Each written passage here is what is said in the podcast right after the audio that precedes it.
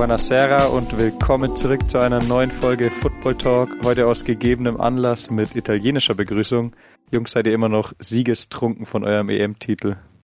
Völlig Auf jeden Fall. Heute Abend nochmal Autokorso am Plärrer machen. Unbedingt. Die Deutschen ähm, aufwecken. Meine Schüler haben mir heute erzählt, dass sie, ähm, also sechs, Fünftklässler, dass sie mit ihren Eltern am Plärrer Autokorso machen waren und dann am nächsten Tag nicht in die Schule mussten. Richtig geil, richtig geile Eltern. Nice. so ja. soll's sein, so soll's Fand sein. Ich richtig lustig. Ähm, gab wenig News die Woche, footballtechnisch. Gibt's trotzdem ja. was, worüber ihr reden wollt? Ähm, Breaking News, habt ihr jetzt gerade von Richard Sherman gelesen? ja, aber ich wollte. Äh, ich ähm, ich find's sauwitzig. Äh, also sau witzig. Ich fand sau surprising, weil das so der letzte war, von dem man es irgendwie gedacht ja. hätte, dass er mal Legal Issues bekommt. Ja, seine Frau hat anscheinend ja, auch noch. Also habt, habt ihr es euch durchgelesen? Wisst ihr, wer? Nee, ich habe keine Ahnung, was gerade passiert ist.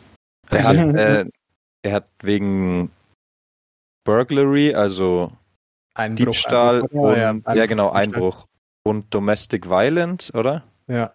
Aber das kann irgendwie zusammen, glaube ich, beim amerikanischen ja. Wort, das ist irgendwie Einbruch. Ja. Wenn jemand daheim war, ist das immer Burglary, äh, ah, Domestic ah, okay. Violence. Okay. Und er hat irgendwie wohl Hit and Run, er ist irgendwo gegen eine Wand gefahren und dann ja. anscheinend weitergefahren und hat das Auto stehen lassen, aber das Auto war halt auf ihm gemeldet. Also man Classic. weiß quasi nur nichts. Er weiß ja nicht, also man weiß ja nicht, ob es selber war oder war, Auto geliehen ja. hat. Aber also, ja, crazy, just a normal, halt, ja. Just a normal day in off-season. Ja. Aber wir haben ja schon gesagt, er sollte nur zu den Raiders. Jetzt passt es hm. noch besser. Ja, voll guter Fit jetzt. Ähm, seine Frau hat auch schon irgendein Statement gemacht, dass das, aber ich habe es mir nicht durchgelesen, weil ich keinen Nerv dafür hatte. ähm, aber also ich weiß nicht, wer der Accuser ist. Also seine ja. Frau ist es, glaube ich, nicht, weil sie sich schon gemeldet hat und ihn verteidigt hat. Äh, sonst. So weit war er noch nicht. Gab es diese Woche die Franchise Tag Deadline? Die ist ähm, morgen sogar, oder? Ja. Also kommt eh nichts Neues mehr, aber. Ja, die News waren nur, dass ähm, Marcus May von den Jets, der Safety, Guard Brandon Scherf, Wide Receiver Allen Robinson und Tackle Cam Robinson ähm, keine Long-Term-Deals gemacht haben und halt unterm Tag spielen.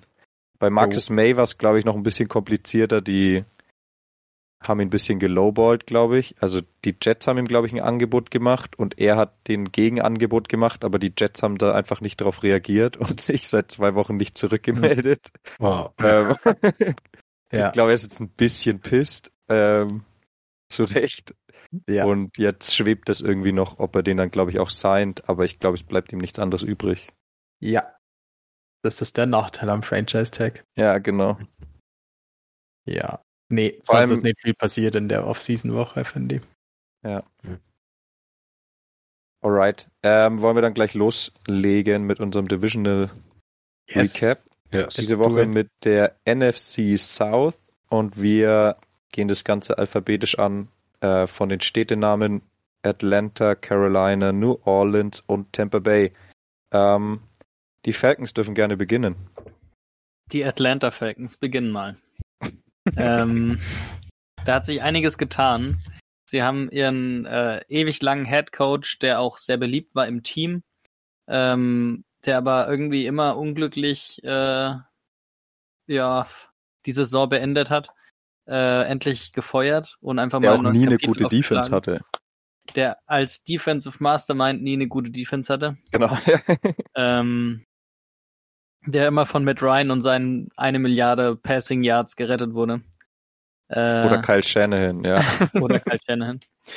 Ähm, den haben sie ersetzt durch Arthur Smith von den Titans, äh, ehemals OC dort. Hm. Ich denke mal, wir haben schon viel über ihn geredet, aber einfach noch kurz über ihn. Äh, der hat bei den Titans eine sehr gute Offense gebaut, die äh, einfach zu den äh, Stärken der Spieler gepasst hat. Und ich denke, dass er das bei den äh, Falcons auch machen wird. Ich glaube zwar trotzdem, dass er versuchen wird, eher auch äh, run-based und äh, play-action-mäßig äh, die Offense aufzubauen. Aber wahrscheinlich wird er nicht ganz so viel laufen wie bei den Titans, weil einfach das Material dafür nicht so da ist. Ähm, als OC hat er sich Dave Ragone von den Titans auch mitgebracht. Ähm, der hat äh, bei den Bears und Titans Quarterback Coach und Receiver Coach mal gemacht und war selber als Quarterback drei Jahre bei den Texans. Äh, hat aber, glaube ich, nie gestartet. Ähm, und als DC haben sie Dean Peace zurück aus dem Retirement geholt. Äh, ziemlich witzig. Mike Rabel hat nämlich eigentlich bei ihm angefragt gehabt, ob er zurückkommt. Und äh, also zu den Titans. Und dann ist er aber lieber mit seinem Sohn, glaube ich, äh, der auch bei den Titans vorher gearbeitet hat, zu äh, den Falcons ähm, und unterstützt jetzt Arthur Smith. Ähm, der hat ja eine ziemlich verrückte Defense meistens, äh, sehr blitzfreudig, ähm, mit vielen verrückten Stunts, ähm, eine 3-4 Defense, glaube ich. Und äh, war vorher auch schon bei den Pets und Ravens äh, DC relativ lang und hat da auch auf jeden Fall äh, krasse Defenses gehabt. Und bei den Titans war er 2018 auch DC, als die so eine super krasse Defense hatten. Also ähm, er ist zwar uralt, äh, der hat glaube ich 48 Jahre Coaching-Erfahrung oder so, ähm, aber ist auf jeden Fall ein guter DC, glaube ich. Und vor allem eben nicht drei, äh, nicht irgendwie, keine Ahnung, Cover 3 all day und wir machen nur dasselbe, sondern ein bisschen abenteuerlustig und äh, spannender, die Defense. Ähm, in, den Free, in der Free Agency haben sie ein paar äh, Veterans äh, hergegeben, haben sie Alex Mack an die 49ers verloren, der hat nochmal einen ganz guten Deal bekommen dort. Ähm, der ist aber auch schon 36 oder so. Ähm, das ist okay, dass sie ihn nicht geresigned haben, denke ich. Sie haben äh, Keanu Neal, den Strong Safety, haben sie ziehen lassen. Der war immer verletzungsgeplagt leider, ähm, aber eigentlich einer meiner Lieblingsspieler in ihrer Defense und ein bisschen schade, dass sie ihn gehen haben lassen bin noch mal gespannt, äh, ob er bei Dallas jetzt einen äh, neuen Start hat und vielleicht mal fit bleibt. Als Linebacker ähm, jetzt übrigens. Als Linebacker, ja. Ja, ziemlich crazy. Vielleicht liegt es auch an der Defense von Dean Peace, dass er irgendwie keine Rolle für den hatte. Weiß ich nicht. Naja, ähm, oder wahrscheinlich an den ganzen Verletzungen, die er immer über die auch, Jahre hat. Weil eine blitzfreudige Defense freut sich ja eigentlich über so einen schnellen Safety, mit dem du so viel machen kannst. Ähm, ja, das stimmt. Dann äh, haben sie Guard Justin McCray, ihren Starting Guard, äh, gehen lassen nach Houston. Der ist aber auch schon relativ alt gewesen, ich glaube 32 oder 31. Ähm, also haben sie da sich gedacht, in der O-Line irgendwie verjüngern wir uns mal ein bisschen. Außerdem hatten sie quasi keinen Cap Space und äh, mussten da ein bisschen sparen. Ähm, sie haben auch noch ihren Free Safety Ricardo Allen, auch Veteran, äh, irgendwie auch so über 30 schon, haben sie verloren. Ähm, eigentlich auch einer meiner ja, Lieblingsspieler bei den Falcons, wenn es sowas gibt. Ähm, Habe ich eigentlich immer ganz gern gemocht. Ähm, dann haben sie äh, Todd Gurley verloren. Aber ich glaube, Todd Gurley haben sie auch schon verloren, bevor sie ihn gesigned haben. ähm, der war einfach, ja, bis auf an der Goal-Line, wenn sie ihm den Ball gegeben haben und er ist einfach nur nach geradeaus gelaufen, war er einfach nicht mehr Todd Gurley, so wie wir ihn kennen und lieben. Ähm, ich bin also mir nicht glaub, sicher. Ich ja. glaube, Mike Davis, der sein, sein Nachfolger ist als Running Back, der ist, glaube ich, auf jeder in jeder Position auf dem Feld ein besserer Running Back 2021 als Todd Gurley leider. Glaube ich auch. Aber ich bin mir auch nicht sicher, ob Todd Gurley überhaupt nochmal spielt, weil ja. wenn man sein Instagram anschaut, dann macht er eigentlich ziemlich viel Party und reist durch die Gegend. ähm, sieht es nicht so nach Grind aus und äh, er wird nochmal ein Comeback versuchen. Mal sehen. Ja. Aber vielleicht wartet er auch darauf, dass sich im äh, Training Camp irgendein Running Back verletzt und er nochmal einen Veteran Minimum Contract bekommt. Keine Ahnung. Ja. Ja. Ähm, ja, dann kommen wir auch schon, das waren jetzt so die wichtigsten äh, Losses meiner Meinung nach. Haben sie äh, jetzt gesigned, haben sie Mike Davis von den Panthers. Ähm, krasse Quads, für alle, die das Foto gesehen haben. Außerdem ja, äh, eigentlich ein ganz geiler Spieler, für den es auch nie so richtig hingehauen hat, leider. Äh, er hatte irgendwie nie so eine richtige Starting Role, er war immer Backup, ähm, aber ein richtig geiler Backup und hat auch bei den Panthers, als sich CMC verloren, äh, verletzt hat letztes Jahr, gezeigt, äh, was er machen kann als Starter und ja. ist äh, schon 26, aber hat auf jeden Fall noch, denke ich, die und nächste Saison wird er schon noch ziemlich geil sein. Ähm, außerdem haben sie Running Back, Receiver und Returner Cordell Patterson gesigned aus Chicago. Ähm, eigentlich relativ teuer, aber eigentlich auch ein ganz geiles Signing, ähm, wenn man sich überlegt, was er halt bringt als Returner, ähm, weil er ist wahrscheinlich der beste Returner der NFL seit den, den letzten, keine Ahnung wie viele Jahre und das ist schon auch ein Value, den man im Team bringt. Und ich fand ihn auch als Running Back bei den Bears gar nicht so ätzend. Ich fand ihn eigentlich so für einen Change of Pace Guy eigentlich ganz geil mal, ähm, weil er mal ein bisschen anderer Runner auch ist. Ähm, außerdem haben sie sich äh, Barcavius Mingo gesigned. Ja, auch ein Veteran Minimum Contract eigentlich, also ziemlich günstig bekommen.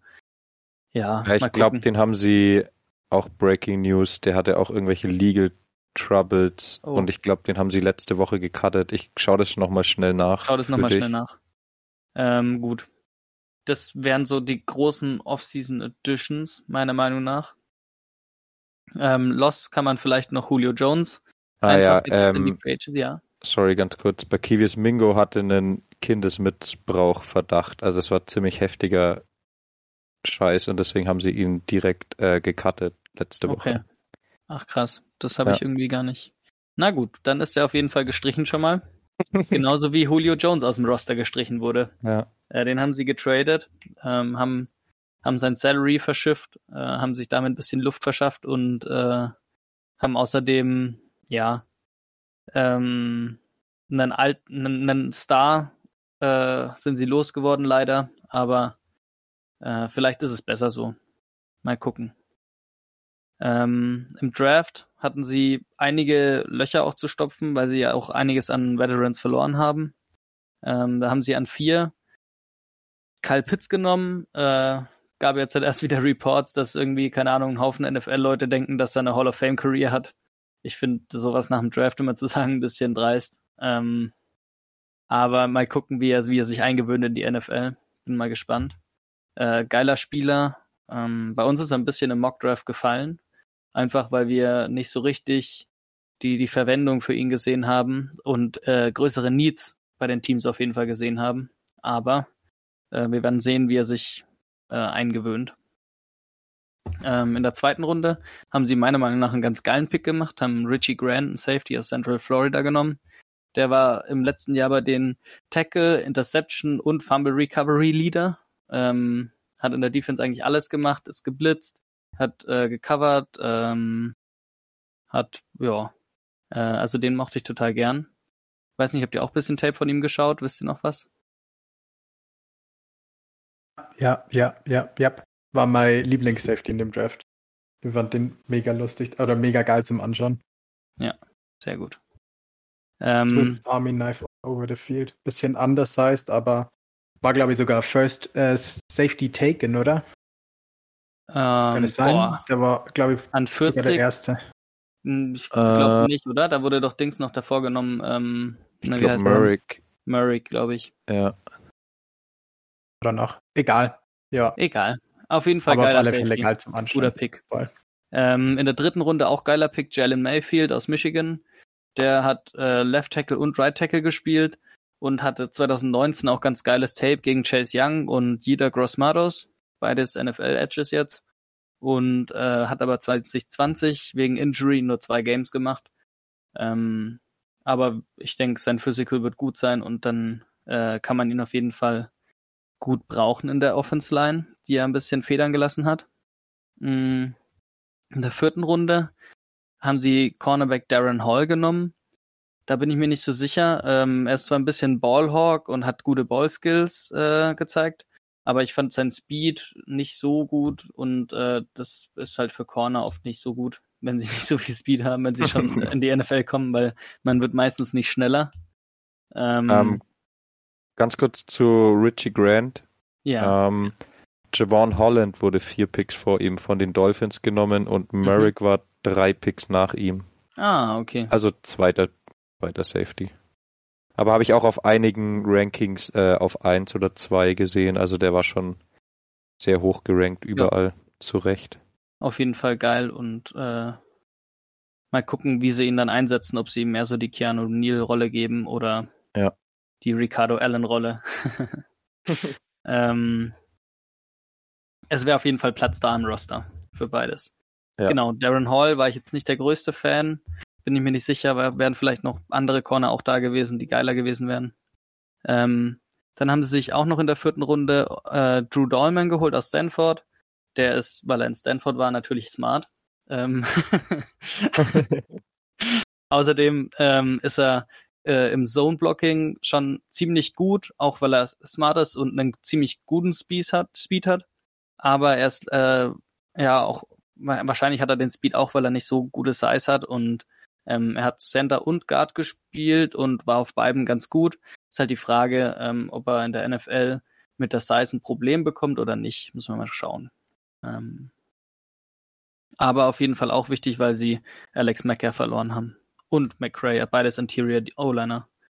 Ähm, dann haben sie sich noch in der fünften Runde Taquan Graham geholt, D-Liner. Ähm, der ist auf jeden Fall big, ähm, hat, glaube ich, eine der längsten Wingspans gehabt im Draft, eine der größten. Und ähm, ist einfach powerful. Der hat 3-4 und 4-3 gespielt. Also als Dreiertechnik oder ähm, als Edge halt. Und ist gut gegen den Run und kann die Edge setten. Ähm, ist nicht so gut im Two-Gappen leider. Und äh, ja, Pass Rush ist, ist sehr rudimentär, sage ich mal. Also über Bull Rush geht's eigentlich nicht hinaus. Ähm, in, außerdem haben sie sich auch noch in der fünften Runde äh, Outside Linebacker, ähm, sorry für den Namen, Adetokumbo Ogudeji aus Notre Dame geholt. Ähm, der war in Notre Dame letztes Jahr Starter, ähm, hatte in seiner Karriere aber relativ viele Injuries und hat immer nur ein paar Spiele gemacht über die Saisons hinweg ähm, und wurde auch zum Senior Bowl eingeladen, aber da habe ich gar nichts gefunden, äh, wie er da performt hat. Weiß ich gar nicht. Ähm, Der Trick ist, du musst es immer mit Selbstbewusstsein sagen, als wüsstest du, wie es ausgesprochen wird. Atikumbo Ododici oder so. Danach haben sie sich noch Cornerback Avery Williams geholt, der wird wahrscheinlich mehr Special Teams spielen. Und äh, Receiver Frank Darby. Ähm, weiß nicht, Gianni, hast du mal was von Receiver Frank Darby gehört? Nee. Gianni, Wo hat der gespielt? Ähm, Moment, ich hab's äh, gleich. Weil ob der Name bekannt war. Aber ich habe kein Take Arizona State. Arizona State, genau. War ähm, so. Ah, ich glaube, ich habe ähm, für Brandon Ayuk letzte Saison Tape angeschaut und ich glaube, da war der mal mit drauf. Vermutlich. Ich glaube, ähm, aber ich habe ihn jetzt nicht irgendwie speziell angeschaut und der wäre mir jetzt auch nicht so, oh krass, der sieht ja auch richtig gut aus, aufgefallen. Ja, das also. dachte ich mir auch. Aber gut, ich denke auch eher für die Special Teams dann eine Verstärkung. Ähm, ja, und jetzt, das wär's eigentlich schon von der Offseason der Falcons. Ähm, sie haben in der O-Line schon Federn gelassen, aber haben auch noch ein paar junge Spieler, die sie entwickeln können und haben jetzt in der äh, Offseason auf jeden Fall auch ähm, da noch nachgelegt. Ich glaube auch, äh, dass, oder ich könnte mir vorstellen, dass sie Jalen Mayfield auch erstmal auf Guard stellen, weil sie, glaube ich, auf Tackle ähm, ja noch zwei relativ junge haben. Ähm, einmal ihren First-Round-Pick von vor zwei Jahren und einmal ihren Letztes Jahr auch, oder? Letztes Jahr auch. Irgendwie ja. so. Sie hatten diesen ähm, Caleb. Caleb, ja, McMurray und Jake müssen, Matthews. Die müssten drei ja. First-Rounder in der O-Line haben. Weil mit Alex Mack hatten sie vier. Das war mhm. ziemlich äh, crazy. Chris Lindstrom. Noch Stimmt, der Guard. Guard. Ja. Funny Story äh, zu Chris Lindstrom, dem sein kleiner Bruder ist bei Boston. Der kommt nächstes Jahr raus.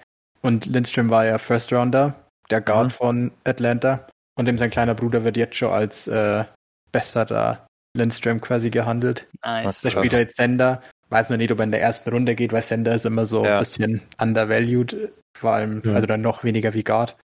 Aber ja, viele behaupten, der ist ähm, physical more gifted. Nice. Also ich weiß nicht, wie viel Senf man da nehmen kann, aber Jay Mayfield ist als Backup-Tackle äh, gerade gelistet im Death Chart, aber das ist wahrscheinlich auch noch nicht richtig aktualisiert bis zum ersten Preseason Game. Ja, ja da werden also. wir dann sehen, wie sie spielen, ne? Hm. Ja, ich glaube, das muss ja das Team nur gar keins machen. Ich glaube, ist das jetzt auf genau. ESPN, so. das ist ja mehr so ein, so ein ähm, Fan-Voting quasi. Ja, genau. Es gibt nur kein offizielles Was die Media denkt. Ja. Also ja, das okay. erste Mal, dass du eine richtige Depth Chart siehst, ist eigentlich vor dem, vor Week One, weil die sogar in ah, der Preseason okay. so durchmischen und alles. Ja. Oder nachdem sie das auf 53-Man-Roster runtergekürzt haben, weißt du ein bisschen mehr und dann. Aber die müssen gar nichts sagen bis zur Week One sozusagen. Genau. Ähm, außerdem haben sie sich noch äh, einen Running Back in der als unre unrestricted Free Agent geholt. Ähm, den der ist voll Chris gut. Sims, glaube ich, sehr, ja. sehr hoch hat in seinem Ranking. Ja, ich äh, finde auch Hawkins, gut, ja. Ähm, der auch richtig geil spielt. Leon, willst du ein bisschen was über ihn erzählen, kurz? Ja, das Tape macht sau viel Spaß. Richtig, richtig guter Running Back. War halt ähm, sehr leicht. Ähm, 195 so, Pfund. Genau, also, dass man ein bisschen Angst hat, aber wenn man sich mal anschaut, ähm, das ist zwar auch eher eine Ausnahme, mit wie viel Gewicht LeSean McCoy äh, in die NFL kam und mit wie viel er immer gespielt hat seine Karriere über, der hat ja auch nie Injury-Probleme. Also glaub schon dran, dass der ein sehr guter Running Back werden könnte. Ich halt bei so einem Gewicht immer ein bisschen Schiss und deswegen war er auch nicht äh, in der Top 5. Aber ich verstehe total, warum Chris Sims ihn so gut fand und ich glaube, er ist nur nicht gedraftet worden, weil er Legal Issues noch hatte während dem Draft. Ja. Ähm, genau. Ja, ansonsten sind sie auf, auf Receiver sind sie ganz okay, ähm, haben eine geile Nummer 1 mit Calvin Ridley haben eine ganz okay Nummer zwei, denke ich, ähm, mit Russell Gage. Ähm, die Nummer drei ist noch so ein bisschen unsicher. Vielleicht Taji Sharp, ähm, der von den Titans, glaube ich, gekommen ist, oder? Ja. Ähm, ja, ansonsten wird äh, wahrscheinlich Nummer drei Receiver mindestens sowieso Kyle Pitts sein. Ähm, ja. Deshalb mal gucken. Äh, auf Thailand haben sie dann außerdem auch noch äh, Hayden Hurst, der auf jeden Fall als Blocker einen guten Impact haben kann und an der Goal-Line eigentlich auch als Receiver. Äh, der müsste gucken, ja im Contract Year sein, oder? Der ist im Contract Year. Die haben auch ja. die Fifth Year Option declined. Also der wird auf jeden Fall was zeigen müssen, dass er mhm. äh, ja, dass er Kohle bekommt nach dem Jahr. Ähm, genau. Äh, in der Defense, da bin ich mir nicht sicher, ähm, wie sie, wie stark sie da sein können. Ich glaube, dass sie schon, ja, also an Pass-Rushern kennt man eigentlich keinen, bis auf Grady Jarrett, wie wir in der letzten Folge schon äh, gemerkt haben. Aber das ist, äh, das ist auch nicht so wichtig, dass man die Leute kennt, weil Dean Peace ja viel blitzen will und so. Ja. Und ähm, dadurch halt auch Pressure generieren kann. Ist halt nur die Frage, ob dann das Backend äh, da ist und äh, covern kann so lang. Sie also ich glaube, ja. Ich glaube immer noch sehr an AJ Terrell und dass der ein echt guter Corner sein kann, dann hätten sie schon mal eine Seite. Genau. Ähm, aber sonst, ja, äh, red ruhig weiter mit dem restlichen ähm, von der Ja, Defense. sie haben halt, sie haben halt äh, Dante Fowler eben noch als äh, Edge und der muss jetzt einfach dieses Jahr was zeigen, wenn die überhaupt ja. irgendwas haben wollen in der D-Line. Ähm, und wenn nicht, dann glaube ich, kann auch ein krasses Blitz-Package sie nicht retten. Ähm, ja. Dion Jones könnte auch eine richtig geile Saison haben ähm, mit dem DC, weil er eben alles machen kann, blitzen, äh, er kann ja Outside Runs und so weiter. Also er wird wahrscheinlich kreativ eingesetzt mhm. ähm, und da bin ich richtig gespannt, was sie machen damit mit ihm, weil an sich ist er einfach ein arschgeiler Linebacker mit krassem Speed. Ähm, ja, nur leider auch ab und zu injured, weil er halt anders heißt. Ein bisschen ist, aber dafür ja. ist er halt einer der schnellsten Linebacker der Liga. Der ist schon genau. echt richtig gut, wenn er fit ist. Ja, ansonsten ähm, bin ich mir nicht so sicher, was, was sie äh, machen werden in der Defense. Gibt viele No-Names und vieles un viele Unbekanntes. Mal gucken. Ja. Ähm, jo, genau. Das wäre von mir mal der erste Überblick über die Falcons. Habt ihr noch Fragen? Ich würde nur ganz gern noch was zu Hayden Hurst kurz sagen, weil der, finde ich, ein gutes Beispiel dafür ist, warum sie jetzt da stehen, wo sie stehen. Ähm, die haben halt einen Second Rounder für den hergegeben und jetzt Fifth Year Option declined, einen Kyle Pitts an ähm, Nummer 4 overall gedraftet. Ähm, und irgendwie, finde ich, muss man sich dann nicht so wundern, dass sie jetzt nie Erfolg hatten in den letzten Jahren und trotzdem in Cap Hell sind und deswegen Julio Jones weggeben müssen. Also ich finde die einfach die letzten Jahre echt schlecht gemanagt. Ähm, fand das Roster nie toll zusammengestellt und Dan Quinn auch nie einen tollen Head Coach. Also der hat auch on Defense nie was Gescheites gemacht. Immer wenn er Raheem Morris übernehmen hat lassen, war die Defense tausendmal besser.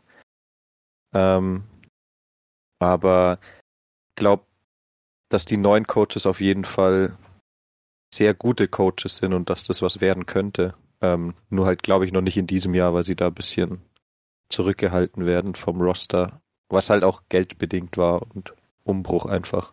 Ja, sie haben halt jedes Jahr immer noch so gespielt oder der GM hat so gespielt, als, als würden sie äh, in, in einem Super Bowl Window sein und ja, als genau. könnte er jetzt einen zweiten Rundenpick für, für einen Titan hergeben. Ja, äh, ja. Aber eigentlich waren sie am Rebuilden oder sind am Rebuilden und ja, äh, genau. Und das, immer Geld äh, in die Zukunft geschoben, aber halt dann trotzdem nur sechs Spiele gewonnen. ja. Ja. Hast du ja, den Matt Ryan-Vertrag nur im Kopf? Der hat nächstes Jahr auch nur so viel guaranteed, ja, ne? Ja, der, der, den kann man nicht nächstes. Und nächstes Jahr eigentlich nicht, ne? Genau, genau, ja. Also die haben nur zwei Saisons Matt Ryan. Ja, deshalb hätten sie ihn auch gar nicht traden können. Obwohl es ja. auch gar nicht schlimm ist, Matt Ryan noch für zwei Jahre zu haben, weil ich finde Matt Ryan eigentlich geil. Also ich auch nicht, geiler ja. als viele andere Quarterbacks und vor allem in der Fall. Offense, ähm, wie sie Arthur, Arthur Smith hoffentlich äh, bringt, mit viel Play-Action und so, könnte Matt Ryan richtig geil werden. Finde ich auch nicht schlimm, ja. Also ich habe jetzt die Numbers offen. Hätten sie ihn dieses Jahr äh, gecuttet, hätten sie 65 Millionen Dead Money mit minus 40 Millionen an Cap Space gewonnen. Nächstes Jahr haben sie 40 Millionen Dead Money und sie würden plus 8 bekommen. Und im letzten Contract Year also 15 Millionen Dead Money und sie sparen sich 28 Millionen. Also 2023 wäre, denke ich, der früheste Zeitraum, wo sie ihn cutten können. Weil sonst ist einfach viel zu viel Money, was weggeht. Was, also, und der gibt dir ja dennoch etwas Qualität für das Geld, was du, also was du ihm gezahlt hast. Und also bis zwei, also diese Saison und nächste Saison ist auf jeden Fall Quarterback. Aber wahrscheinlich das Jahr drauf wird er gecuttet oder retired. Weil der, da ist er auch inzwischen 38. Hm. Und ich finde an sich mag ich Matt Ryan eigentlich auch ganz gern, aber die sind halt in einem, ich nenne es mal beim Namen einfach in einem harten Rebuild. Ich finde die jetzt ja. nicht irgendwie in einem Window oder als Container oder als die nächsten Jahre nur nicht, also die können nächstes Jahr schon wieder ganz gut werden, aber nur kein Contender sein. Und ich finde, dann ist das mit Matt Ryan halt irgendwie weiß nicht, so einen teuren, teuren Quarterback in einem Rebuild-Zeitraum finde ich immer ein bisschen schwierig. Ja. Ich finde, das schränkt die ganz schön ein. Ja, das, das, Problem ist, die kommen halt nicht weg von dem. Und da kannst du halt auch nicht gescheit rebuilden. Ja. Das heißt, du, du bist halt zwei, die nächsten zwei Jahre wirst du nie kompletter Bodensatz sein, auch wenn sie es letztes Jahr mit Pick 4 eigentlich fast waren. Weil du hast halt immer noch Matt Ryan, der ein bisschen Qualität hat und das ein bisschen pusht. Also ja, also ich schwierige fand, Situation. Ich fand immer dieses eine Meme, was es über die Falcons gab, ähm, immer sehr passend. Die letzten Jahre ähm, total scheiße starten, dann denkst du, du kriegst einen guten Draftpick und dann hinten raus sechs Spiele gewinnen, ähm, um dir den Draftpick zu versauen. Dann hast du wieder Hoffnung fürs nächste Jahr und dann geht das Ganze von vorne los. Und dann bist du wieder sau scheiße, dann gewinnst du hinten raus wieder sechs Spiele, hast keinen guten Pick und dann fängst du wieder von vorne an. so waren ja. irgendwie gefühlt Zeit, die das Super Bowl-Jahr hatten, jedes Jahr von den Falcons. Und das war echt, glaube ich, extrem frustrierend in den letzten Jahren, Falcons-Fan ja. zu sein. Jo, was ist so deine Saison-Prediction für die Falcons? Ähm, ich glaube, dass sie in der Offense äh, auf jeden Fall Flashes zeigen und dass sie ähm, produzieren mit der Offense. Ähm, vielleicht hat Matt Ryan auch ein, ein überraschend gutes Jahr in Touchdowns zum Beispiel. Also ich glaube nicht, dass er so für so viel Yards wahrscheinlich werfen wird, aber ich könnte mir vorstellen, dass er sehr viele Touchdowns wirft. Ähm, und dass sie eben eine ganz geile Offense bekommen und eine Defense, die immer mal wieder Plays macht und äh, auch mal flashy ist, aber die halt trotzdem einen Haufen Punkte aufgibt und dass sie halt einfach viele High-Scoring-Games verlieren werden und halt mal auch mal mit Glück welche gewinnen, so ein bisschen wie letzte Saison eigentlich. Ja, so wie die letzten Jahre praktisch. Ja.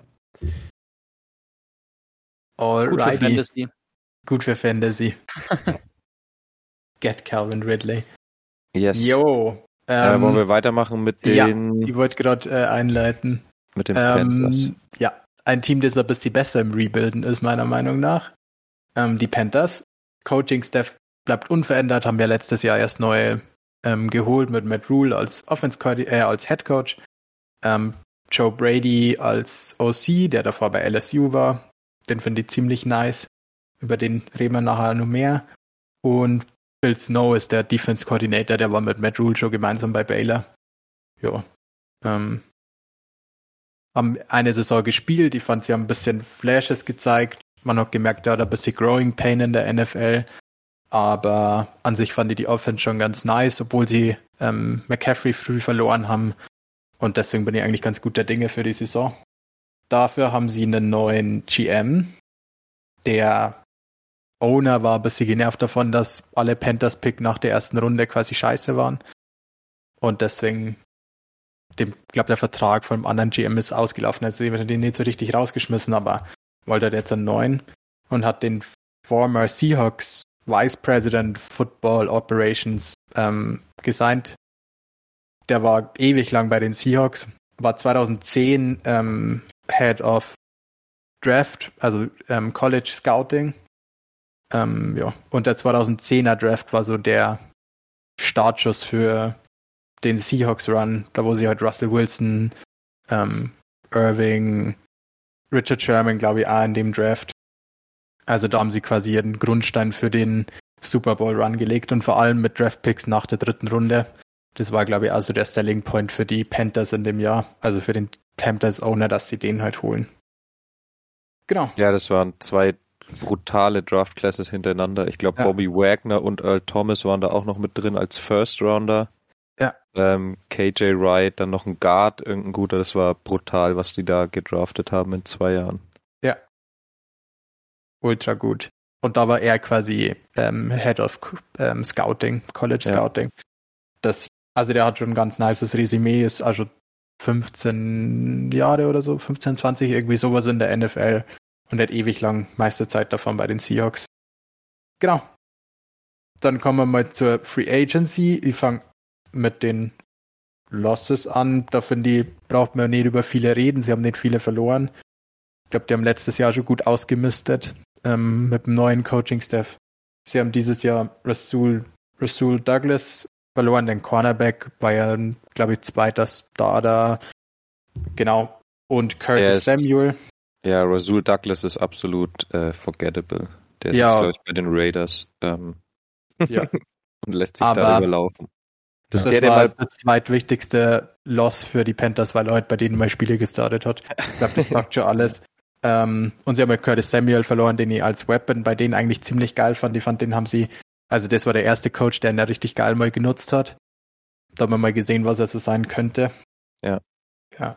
Ich mochte den Draft-Pick damals schon nicht, ehrlich gesagt. Der war im gleichen Draft wie McCaffrey und hat ähnliche Typen da bei Ohio State viel Running Back gespielt und auch ein bisschen Receiver und man hat bei beiden so gedacht, so ähnliche Typen, McCaffrey nur ein bisschen polished als Runner. Ja, und sie haben halt beide gedraftet. Fand ich ein bisschen mhm. schade für äh, Curtis Samuel. Einfach weil er da halt erst letzte Saison das erste Mal zeigen konnte, was er eigentlich alles kann. Jetzt ist er bei Washington, wo er genauso viel Receiver Competition hat. Bin gespannt, ähm, wie der seine Karriere nur rumkriegt. Genau. Dann zu den Ads, da gibt's deutlich mehr. Ähm, ich finde ein bisschen Shotgun Approach, die haben echt viele gesigned, paar mit echt viel Money, paar mit einfach ein bisschen Depth auf allen Positionen. Ähm, sie haben Denzel Perryman gesigned, zwei Jahre sechs Millionen. Ich mag den Spiel, Spielstil irgendwie. Das ist halt so ein bisschen Hard-Hitter, Inside-Linebacker. Bringt so ein bisschen Energy. Vielleicht ist aber den ja mal ein bisschen Special-Teamer. Ja, Genau, sie haben Hassan Reddick ähm, gesigned für ein Jahr 8 Millionen. Ähm, relativ wenig Geld für das, dass er letztes Jahr ähm, Double-Digit Sex hatte. Das waren zwar auch ein bisschen Flug-Games, wo er in einem Spiel mal vier hatte, einfach gegen einen schlechten Tackle und so. Ähm, aber trotzdem hätte er sicher in einem anderen Market mehr Geld haben können. Genau, wollte aber wahrscheinlich zurück zu seinem ehemaligen Head Coach. Also Matt Rule war damals, als er gedraftet wurde, Head Coach bei Temple wo er gespielt hat.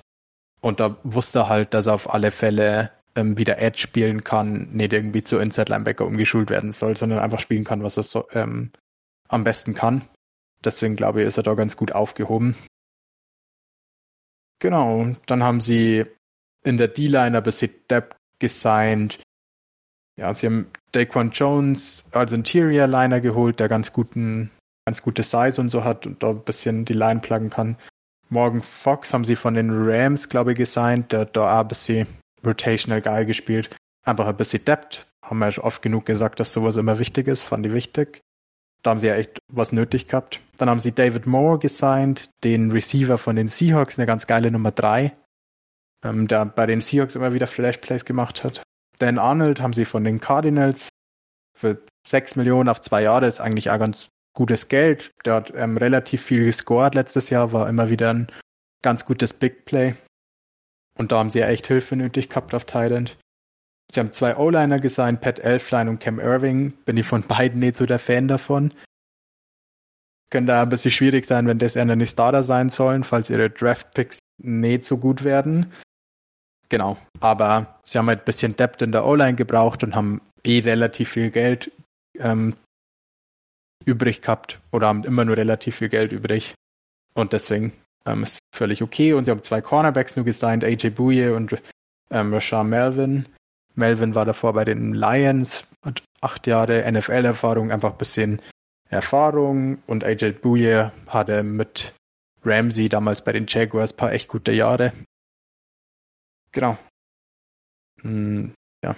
Zusammengefasst, ich finde, wenn man jeden Spieler oder jeden Contractor einzeln ein bisschen betrachtet, haben sie ein bisschen viel Geld rausgeschmissen, aber sie hatten es halt einfach auch, die haben immer noch das neuntmeiste Geld übrig in der NFL, obwohl sie jetzt so viel Geld auf nicht so gute Spieler rausgehauen haben. Deswegen ist es schon okay, dass sie da einfach wie bei Madden, wenn man Free Agency merkt, oh, ich brauche nur einen Guard, dann hat man einfach den Besten, der nur übrig war, Geld hingeschmissen, dass er sicher zu einem kommt. ähm, so hat es ein bisschen gewirkt. Und zusammengefasst finde ich es eigentlich ganz geil, weil sie halt jetzt auch wirklich auf allen Positionen Depth haben. Ähm, ja. Ähnlichen Approach haben sie im Draft ähm, durchgeführt. Das Motto war Tradeback. Immer wenn sie, glaube ich, das Gefühl hatten, der Typ ist nicht viel besser wie der nächste auf dem Board, sind sie zurückgetradet. Ich glaube, sie sind fünfmal im Draft zurückgetradet, haben nächstes Jahr ein paar mehr Picks. Genau, haben trotzdem ziemlich nice Spieler bekommen, ähm, vor allem upfront. Ich glaube, die waren sogar in unserem Draft Recap von den guten Teams irgendwie dabei oder so. Zumindest war das für mich eins von den Favorite Drafts. Sie haben an Nummer 8 JC Horn gedraftet. Cornerback ähm, South Carolina war bei Leon, also den Heidelberg Leon, auf Nummer 1 als Cornerback, ziemlicher Physical Freak. Ähm, zweite Runde Terrace Marshall war Big Play Machine für Joe Brady im College. Bin gespannt, wenn sie den ähnlich einsetzen. Der ist einfach immer nur ein Mismatch. Der ist einfach riesig, irgendwie 6'3, 200 Pounds, trotzdem super schnell. Ähm, das war für Joe Brady immer, wenn sie Dritter und Lang hatten, der Vertical Thread als Single Receiver über Justin Jefferson und ähm, der andere Jamar Chase, danke, gut. Ähm, und das war dann eher ein Go-To-Guy und das muss schon echt viel ähm, sagen. Deswegen fand ich ziemlich geilen Pick in der zweiten Runde. Und auf Receiver haben sie ja echt ein bisschen Depth gebraucht. Ähm, in der dritten Runde haben sie Brady Christensen genommen, Tackle von BYU. Ich bin gespannt, wurde schon reported, dass er vielleicht Guard spielen soll. Wenn man ihr Depth Chart so ansieht, finde ich, soll er sich als Tackle erstmal probieren, weil da brauchen sie echt Hilfe. Ähm, und ich glaube, der hat das Zeug dazu, Tackle zu spielen. Genau. Dann haben sie ebenfalls in der dritten Runde Tommy Tremble genommen. Mein eigentlich fast Lieblingsspieler im ganzen Draft. Der Spielstil ist einfach unfassbar geil zum Anschauen. Ein bisschen underused Receiver auch im College. Bin gespannt, wenn es ein Offense-Scheme hinbekommt, den zu usen, dann hoffentlich sie. Und das ist halt die Situation, wo er auf alle Fälle instant am meisten Spielzeit bekommt, weil der einzige Titan ist Dan Arnold. ist der einzige, der Raps hatte. Deswegen kann ich mir schon vorstellen, dass der gut viel auf dem Feld steht und zumindest als Blocker sicher viel Impact haben wird. Dann haben sie in der vierten Runde Jabba Hubbard genommen, den Running Back. Ähm, ja, vielleicht ganz witzige Story. Dort ähm, seine Frau am Draft Day irgendwie vor Day 3 war das ja dann gemeint, dass Frau von ähm, Matt Rule. Genau, Frau von Matt Rule vom ja. Head Coach. Ähm, ja, der, der hatte die ganze College-Zeit, also die haben, als er nur bei Baylor war, ähm, die Division Games quasi immer gegeneinander gespielt und jedes Jahr hat er sich quasi darüber aufgeregt, dass er gegen den jetzt spielen muss, weil der quasi immer für sau viele Yards gegen die gelaufen ist. Und dann ähm, hat seine Frau quasi gemeint, er muss den jetzt unbedingt draften, weil das hält sie nicht nur mehr aus, dass er die ganze Zeit darüber meckert. Ja, genau. und dann hat er ihn gedraftet. Eben auch am Telefon erzählt, Jabba Hubbard fand es auch ziemlich witzig. Ähm, ja, ihr hattet den beide nicht so hoch, ne? Jamar nee. Jefferson war bei beiden eure Nummer 6, ne? Wir haben bei beiden, wir beide hatten eigentlich das gleiche über ihn gesagt. Das war, dass er irgendwie alles hat, was ja. man bräuchte, aber das nie zusammensetzt und dass er krassen Endspeed hat, aber irgendwie dann doch nicht so explosive am Anfang ist. Mhm. Ähm, einfach, dass immer sowas gefehlt hat und es könnte so geil sein, aber irgendwie war es das nie auf dem Tape. Für mich war das 2019 Tape eins der besten, die sie gesehen habe. 2020 dafür echt Trash. Und ich fand da das Scheme einfach Trash. Bin gespannt. Vielleicht ein bisschen Depth hinter McCaffrey. Er wird auf alle Fälle kein Starter werden in der NFL. Ähm, also zumindest nicht bei den Panthers. Aber ja. Eine ja, ganz witzige Story. In der vierten Runde ist immer, wenn er ähm, alles zusammenbekommt, was er kann. Genau. Ist ja, genau. auf alle Fälle ein geiler One-Two-Punch. Ja, total. Genau. Dann haben sie in der fünften Runde nur Davian Nixon, Defensive Tackle von Iowa, glaube ich. Der ist ziemlich, ähm, ich nenne es mal, wie es ist. Er hat ziemlich viel Beef. Ähm, Big Body in der Mitte hat ihn auf alle Fälle noch gefehlt. Fand ihn einen geilen Pick für die fünfte Runde. Und sie haben Keith Taylor genommen. Ebenfalls in der fünften Runde Cornerback von Washington. Auch ziemlich geil. Guter Man-Corner. Ja, dann sechste Runde noch den Guard von Alabama, Deontay Brown. Jeder, glaube ich, kennt das äh, Meme über ihn. Das ist einfach ein riesen Human Being. Hat irgendwie schon 40 Pounds verloren und ist immer nur der schwerste O-Liner. Ähm, ja, einfach ein Riese. Dann haben sie noch Shai Smith, Receiver, ganz geiler immer noch Slot. Der beste, immer noch der beste Name im Draft. Shai Smith. Smith. Nein, weil es immer, ja, egal. Ja. Ja, ganz guter Receiver, bisschen so ein Slot-Guy, der viele One-on-Ones gewinnen wird. Ich finde es ganz geil. Für die sechste Runde echt ähm.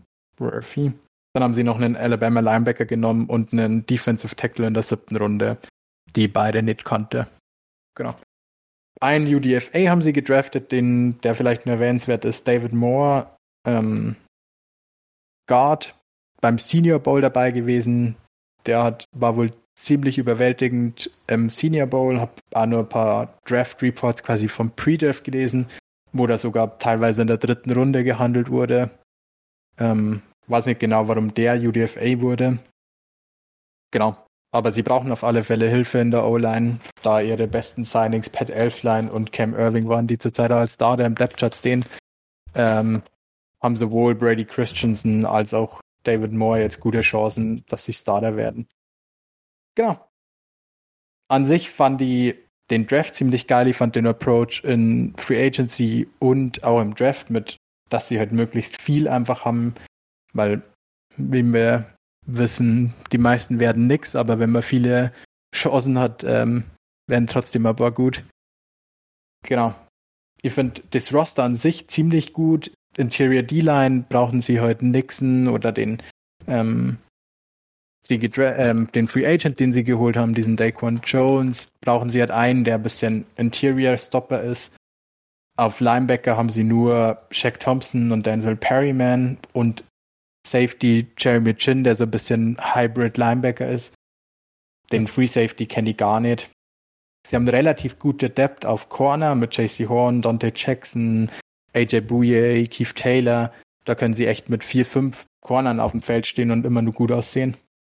Und als Receiver haben sie auch echt gute Depth jetzt hinbekommen. Da hatten sie vor der Offseason nur DJ Moore und ähm, Robbie Anderson, haben wir jetzt ähm, Terrace Marshall gedraft, äh, gedraftet, Jai Smith gedraftet, David Moore gesigned, da sind sie echt gut aufgestellt. Genau. Und auf Running Back haben sie halt McCaffrey. Devin Foote ist für mich immer nur der beste Running Back in der NFL ist. Ja. Genau. Ähm, eine Sache, über die wir nur gar nicht geredet haben, ist natürlich ihr Quarterback, Sam Darnold. Ähm, wenn wir schon beim Roster sind, darf der dafür auf alle Fälle nicht fehlen. Ich ja. bin mir noch nicht ganz sicher, was ich davon halten soll. Ähm, sie haben die 50-Option, glaube ich, nicht gezogen, ne? Doch, haben sie gezogen, doch, ne? Doch, haben sie. Haben sie, ne? Also ja. sie haben jetzt zwei Jahre Sam Donald quasi. Ich bin gespannt, wenn er es da nicht schafft, schafft er es nirgend, weil sie haben ihm echt ein gutes ähm, Supporting Cast gegeben. Ja. Vielleicht ein bisschen Hilfe in der O-Line nächsten Draft. Ich fand, Donald hatte immer Flash Plays, man konnte ihn aber nie so richtig beurteilen, weil er halt bei den ähm, Chats war und keine Unterstützung bekommen hat, sowohl vom Scheme als auch von den Leuten, die um ihn rumgespielt haben. Deswegen mal schauen. Ich würde es ihm ja. gönnen. Tannehill 2.0 vielleicht. Ja, kann ich, ich mir glaub, vorstellen. Ich glaube wirklich, dass der echt gut wird da. Ich meine, die ja. hatten letztes Jahr mit Teddy Bridgewater 3000 Yard Receiver. Ja. Ähm, ich glaube, das schafft Donald auch. Ähm, ja. Und ich glaube, der ist ein ganzes, oder er kann ein ganzes Stück besser als Teddy Bridgewater sein. Ähm, Aber heute so konsistent jetzt, ist. Ja. Die Frage. Und das, was du gesagt hast, finde ich geil, ähm, dass halt wirklich mal, also es trifft so den Nagel auf den Kopf, dass er wirklich endlich mal einen fairen, eine faire Chance kriegt in der NFL mit allem, dass alles außen rum passt und er wirklich zeigen kann, was er kann und nicht, dass es immer an irgendwas anderem festzumachen ist. Ja. Aber jetzt hm. sieht man, was er kann und nicht das, was außen rum ist. Was gibt vielleicht wenig Ausreden, die er nutzen kann. Oder die ja, wenn es zu ziehen gibt. Ganz ehrlich, wenn er diese Saison nicht gut ist, dann scheitert es einfach an ihm. Ja. Dann ähm, war das halt Aber einfach ich glaube an ihn. Ja. ja, ich auch. Und ich finde ziemlich geil, was die Panthers so gemacht haben. Wir haben vorhin schon drüber gesprochen mit Matt Ryan, dass sie ein bisschen in diesem Deal festhängen. Ähm, Sam Donald ist quasi genau das Gegenteil. Selbst wenn sie nächstes Jahr sagen, okay, die 50 Option wollen wir nicht, wir wollen einen Approach oder einen, dann nehmen wir ihn halt als Backup, ist die 50 Option nicht mhm. so viel Geld. Und mhm. sie können sich easy leisten, weil die super viel Cap Space haben. Und sie haben mit dem Tradebacks ähm, sau viele Picks die nächsten Jahre können also, wenn sie es wollen, für den Quarterback hochtraden. Oder wenn Donald gut ist, können sie das Team außenrum nur echt gut machen, ein bisschen in die O-Line investieren. Und dann ähm, ist auf alle Fälle mit den Panthers zu rechnen die nächsten Jahre. Vor allem, wenn Joe Brady als Offense Coordinator bleibt und weiter so einen guten Job macht.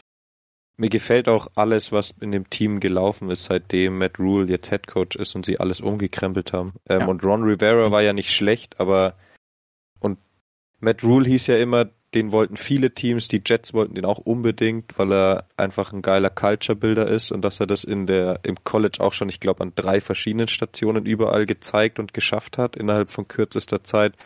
Und ich finde genau, das ist auch jetzt passiert. Ähm, glaub äh, ziemlich an die und ich mag auch den OC, der war letztes Jahr echt nicht gut, äh, echt nicht schlecht. Ähm, und hat aus Teddy Bridgewater sau viel rausgeholt. Also ich bin echt nicht der größte Teddy-Fan, aber ich fand die Offense echt cool. Ja. Und jetzt mit Terrence Marshall noch drinnen, ich glaube, das wird richtig geil. Und äh, CMC back. Also. Ja. Super Difference Maker. Apropos CMC, noch eine kleine deutsche Anekdote. Ähm, hat heute Schwäbisch Hall gepostet. Dort Nick Alfieri, der macht immer, oder Linebacker von den Unicorns, der macht immer so Documentaries, hat so einen YouTube-Channel wie er immer und macht so Game Day-Reportagen. Ähm, ja. Und McCaffrey war mit Nicks kleinem Bruder, auch ein Alfieri, der war in der NFL bei den Niners mal im Practice Squad und so, war der gemeinsam im College und daher kennten sich ähm, Nick Alfieri und McCaffrey. Und McCaffrey hat einfach den Post von den Unicorns kommentiert. Da gibt's ganze zwölf Kommentare oder so drunter. Und einer von denen ist einfach von McCaffrey, ja. ähm, der anscheinend auch meinte, richtig geile Reportage hat er sich angeschaut.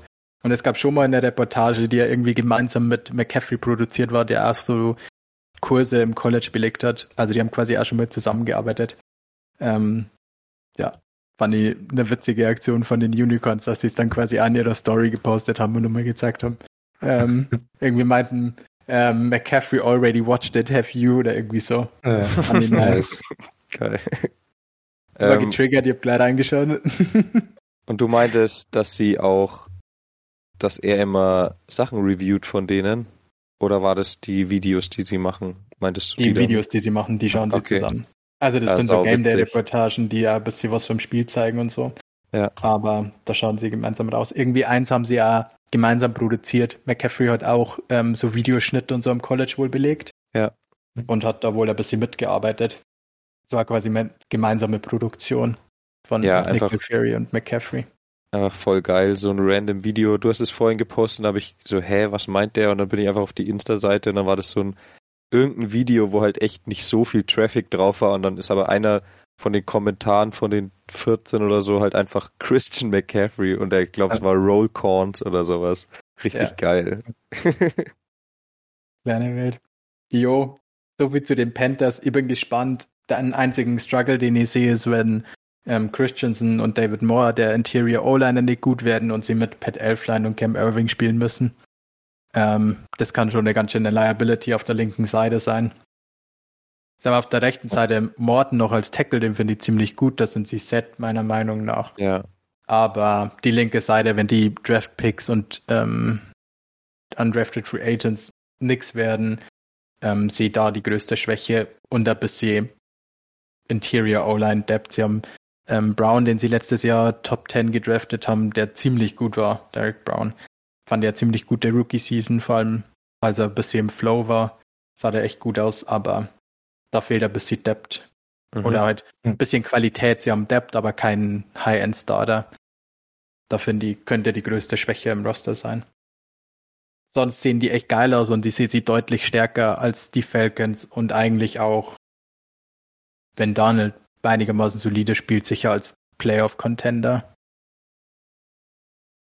Nice. Alright. Ähm, wollen wir weitergehen zu den New Orleans Saints? Die hat der Ale für uns yes. vorbereitet. Die durfte ich ja schon mal durchleuchten. Damals, als es um Cap Space ging. Als Cap Wizard. Äh, ähm, ja, bei den Coaching Changes hat sich eigentlich nicht viel getan. Also Dan Campbell ist abgegangen, der ehemalige Assistant Head Coach und Tight End äh, Coach. Da haben sie den also den Assistant Titan Coach einfach zum Titan Coach, also hat dieselben Rollen übernommen. Ähm, dann Joe Lombardi ist auch mit nach, zu den Lions gegangen. Das war der Quarterback Coach und ähm, den DB Coach haben sie entlassen. Dafür haben sie Chris Reichard geholt. Ich weiß nicht, ob ihr den kennt. Das war der, also der hat seine Trainerkarriere ging mit der Legion of Boom mit hoch. Der ist seit 2010 DB-Coach bei den Seahawks gewesen und seit äh, 2000, also ab 2015 war er Defense Coordinator und ähm, der also der Defense Coordinator von den Saints baut auch sehr stark auf die DBs auf, also das Scheme geht vor allem, also baut vor allem auf die auf. Und da denke ich, dass es eine sehr gute Addition war, den zu holen und äh, seine Expertise reinzuholen. Vor allem, weil sie ja doch etwas Umbruch haben auf der Position. Ähm, genau, aber das war schon an Coaches. Was ich krass finde, ist, dass der, also ich weiß nicht, ob das so, eigentlich ist es nicht so üblich, der Defense Coordinator ist schon seit fünf Jahren dabei und der Offensive Coordinator, das ist, das fand ich richtig krass, der ist seit 2009 Offensive Coordinator bei einem Team, was vor allem für seine Offenses bekannt ist und äh, das fand ich schon erstaunlich, dass den niemand gepoacht hat von den anderen Teams. Wahrscheinlich denken alle, dass es nur das Mind vom Sean Payton ist und äh, so ähnlich wie bei Andy Reid äh, und Bienemy, dass da auch keiner den geholt hat. Dann die Additions in der Offseason waren relativ kurz, dank des Cap Space. Sie haben Passagnon, den Defensive End von den Kansas City geholt und Nick Vanette, den Tight End. Ähm, und es war schon von den großartigen Namen, sonst haben sie nur kleinere Spieler geholt auf Minimum äh, Contracts und nichts Großartiges. Jetzt zu den Losses die doch schon einige sind. Also die Hauptlosse war natürlich Drew Brees, ähm, der retired ist. Dann Trey Hendrickson, der Edge, der zu den Bengals gegangen ist. Janoris Jenkins, da haben wir letzte Woche gesprochen bei den Titans. Äh, Sheldon Rankins ist zu den Jets gegangen.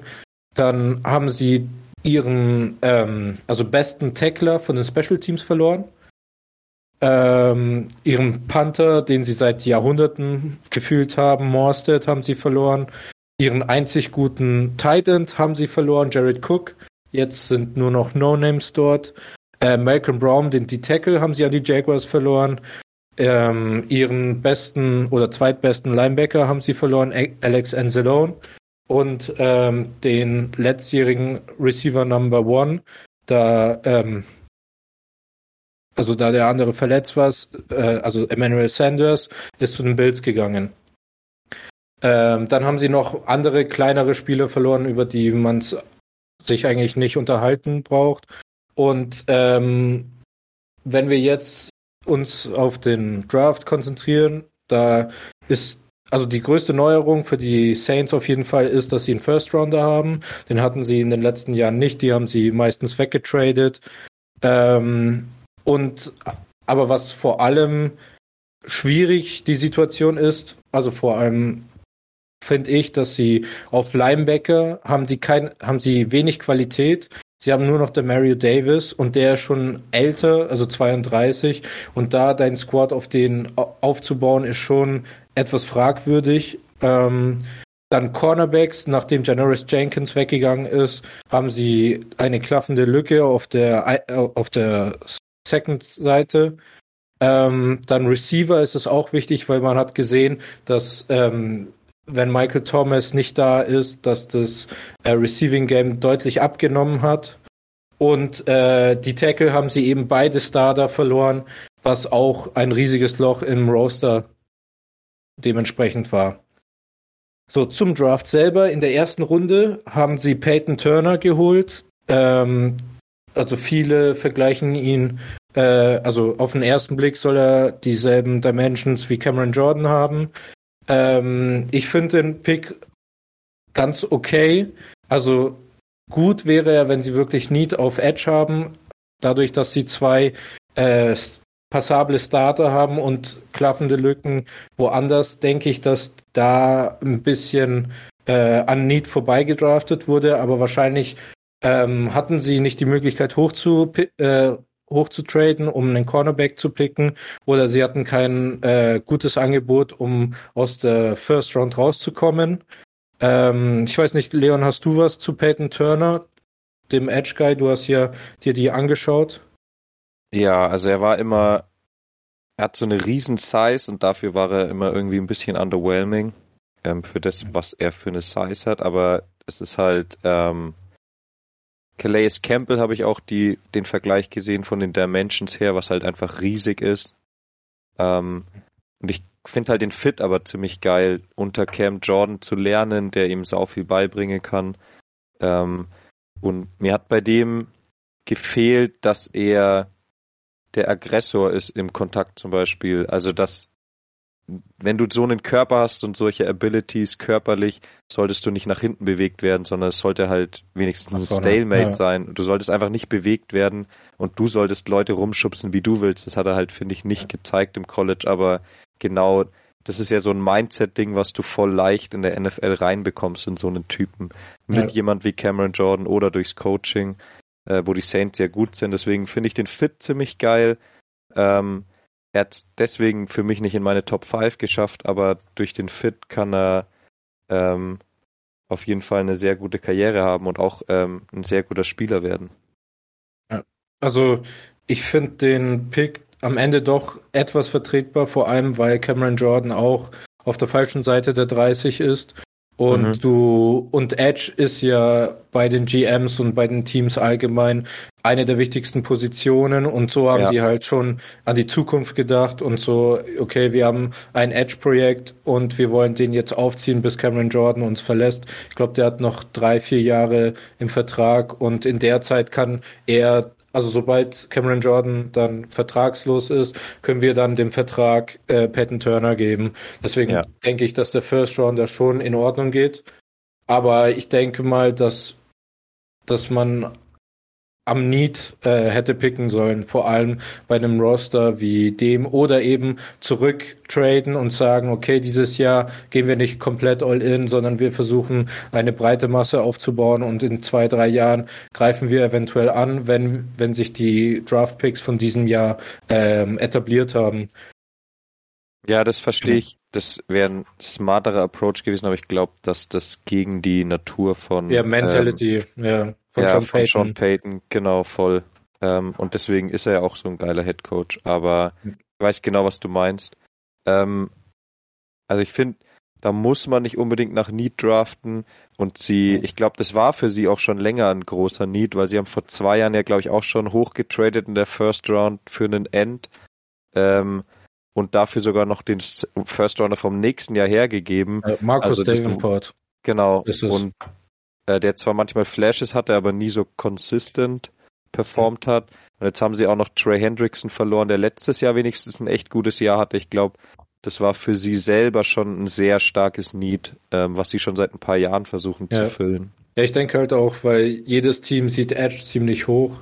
Ja. Und deswegen wollten sie sozusagen ihre Zukunft ähm, bisschen absichern mit dem Pick. Ja, genau. Ja. Genau.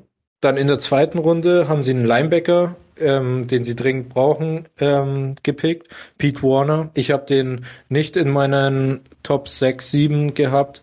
Ähm, also der, also das Problem bei ihm ist eben, dass er kein Physical Linebacker ist. Also er sucht nicht den Kontakt und wenn er im Kontakt ist, wird er sehr oft nach hinten geschoben oder schafft die Tackles nicht.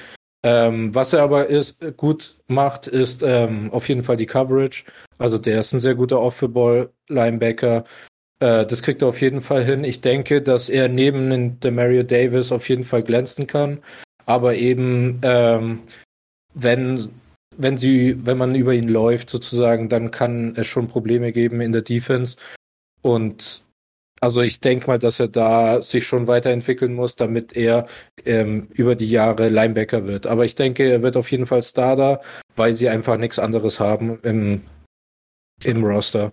Also das ist, so komplett, also sie haben Zach Baun letztes Jahr gedraftet, der hat aber nichts gezeigt. Und ich denke auch, dass der erstmal, also vorerst nicht starten wird, weil hätte er Flashes letztes Jahr noch gezeigt, hätte man ihn ähm, ab und zu mal reinge reingebracht, aber der hat fast gar keine Playing Time bekommen.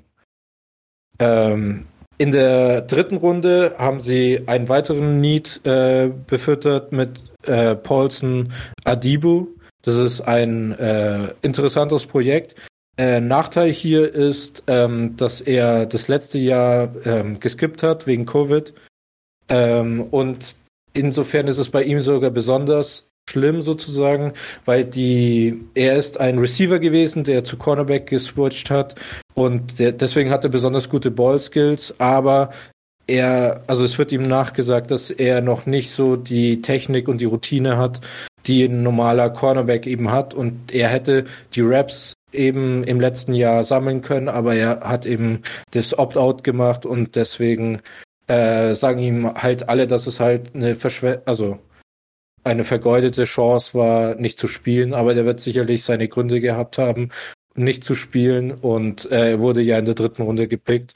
Also wird es kein so großer Nachteil gewesen sein.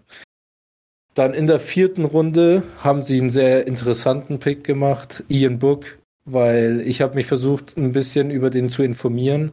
Und das Einzige, was man im Internet dazu findet, sind einfach nur seine Stats, nichts über seinen Playing Style. Und äh, da habe ich auch mit dem Gianni drüber geschrieben. Äh, der findet weil der Playing Style scheiße war. Ganz genau. Das, das, Also Gianni, kannst du selber nochmal sagen, was du mir gesagt hast ja. über Ian Book? Also ich habe tatsächlich ganz gern ähm, Notre Dame angeschaut, also ich finde die schon länger ganz geil. Deswegen habe ich ein paar Spiele auch geguckt und die waren ja echt gut, aber nicht wegen ihm.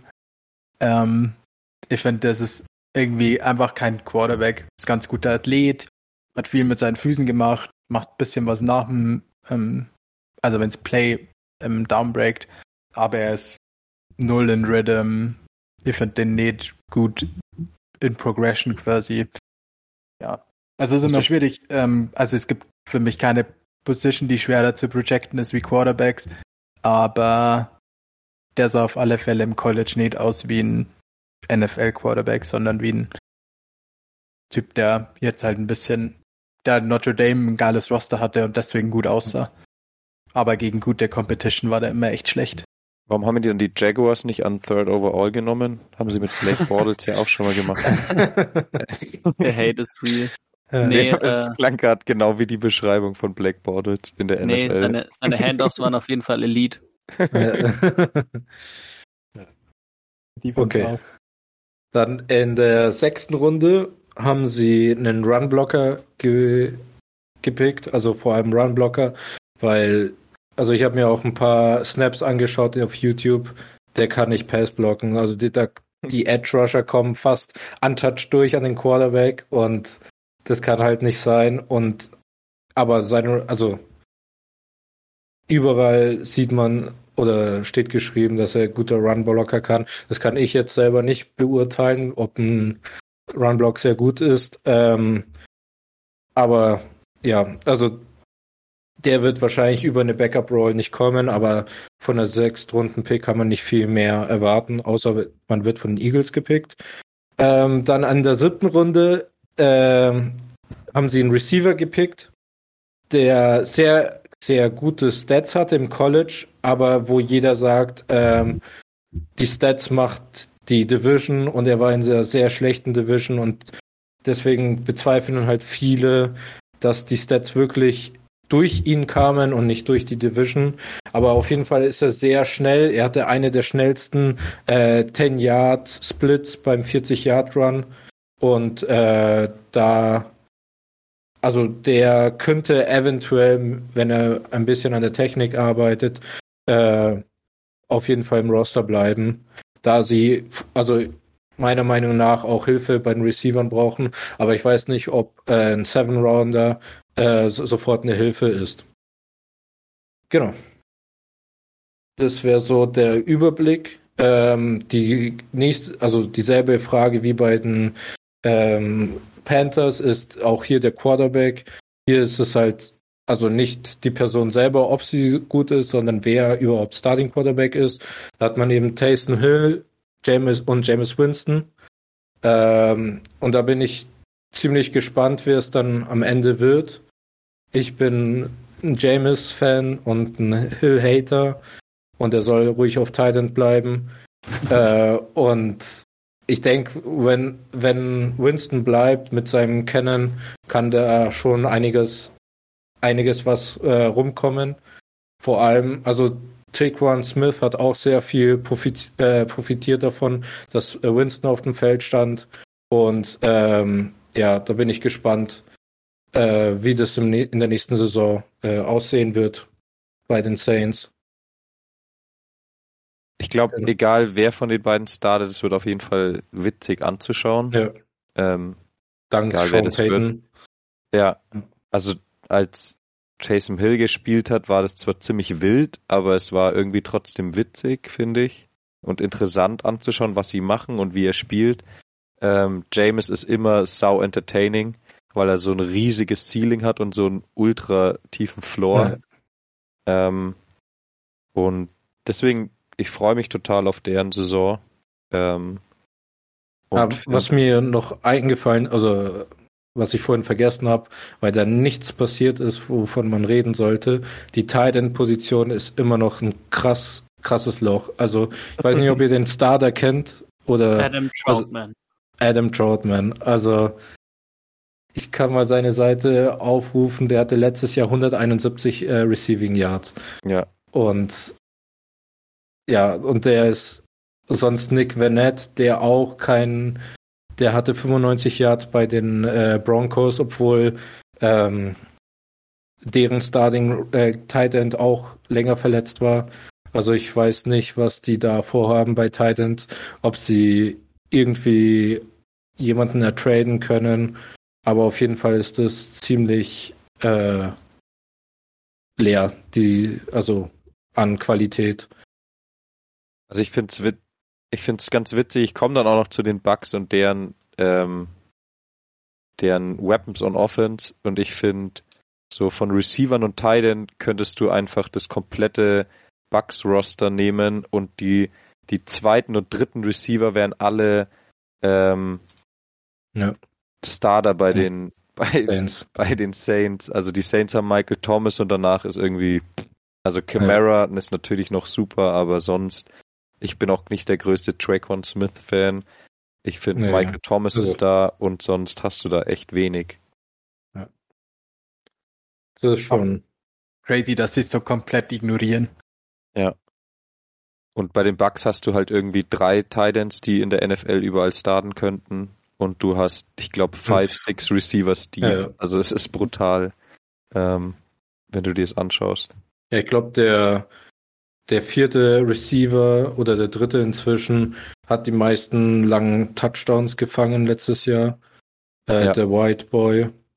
God, he doesn't know.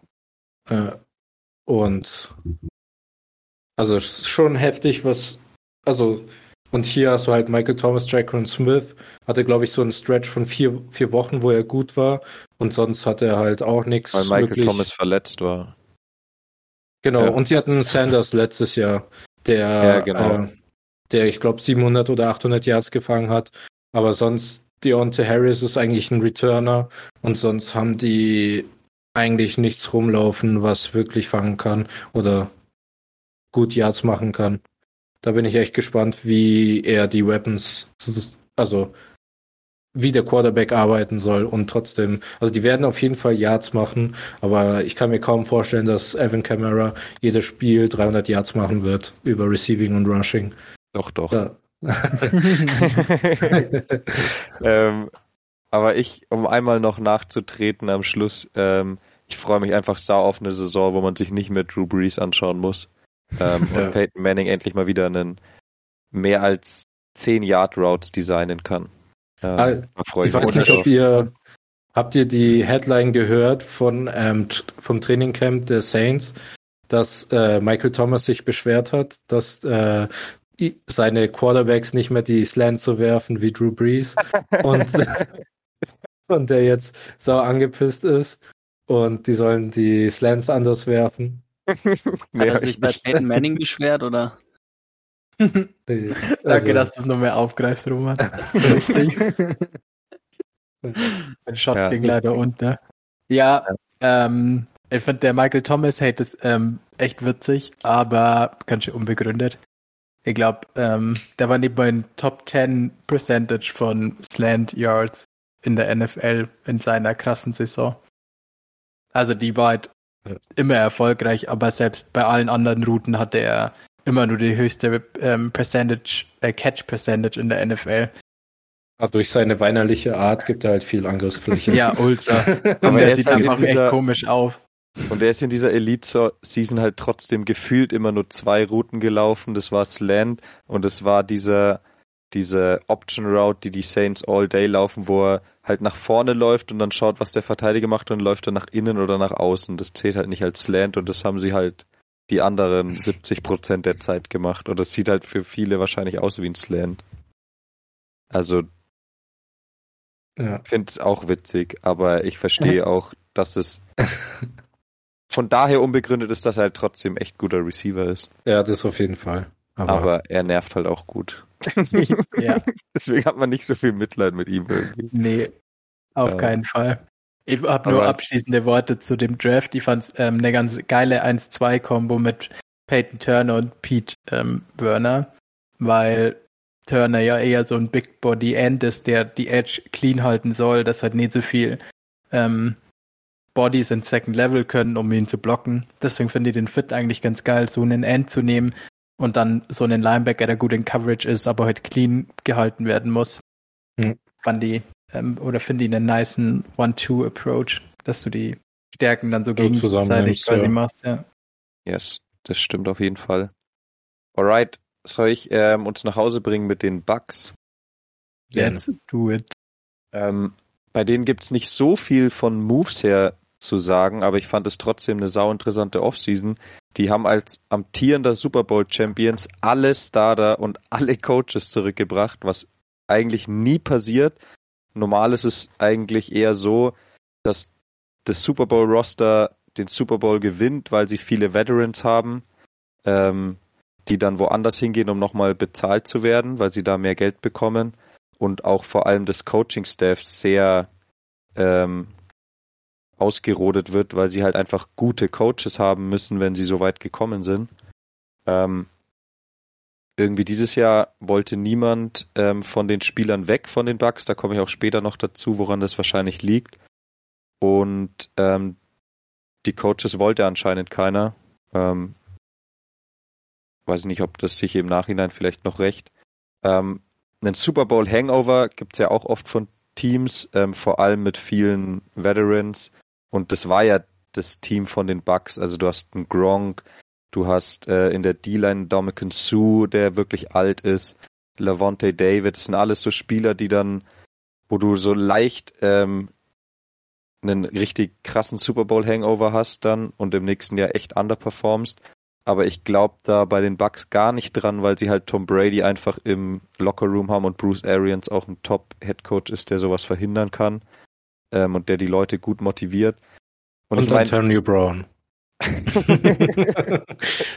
Ähm, und ähm, Brady hat sich auch in New England schon nach sechs Super Bowls immer noch irgendeinen wirren Grund einfallen lassen, warum er jetzt immer noch Underdog ist und warum ihn alle ähm, immer noch alle an ihm zweifeln und warum er unterschätzt wird.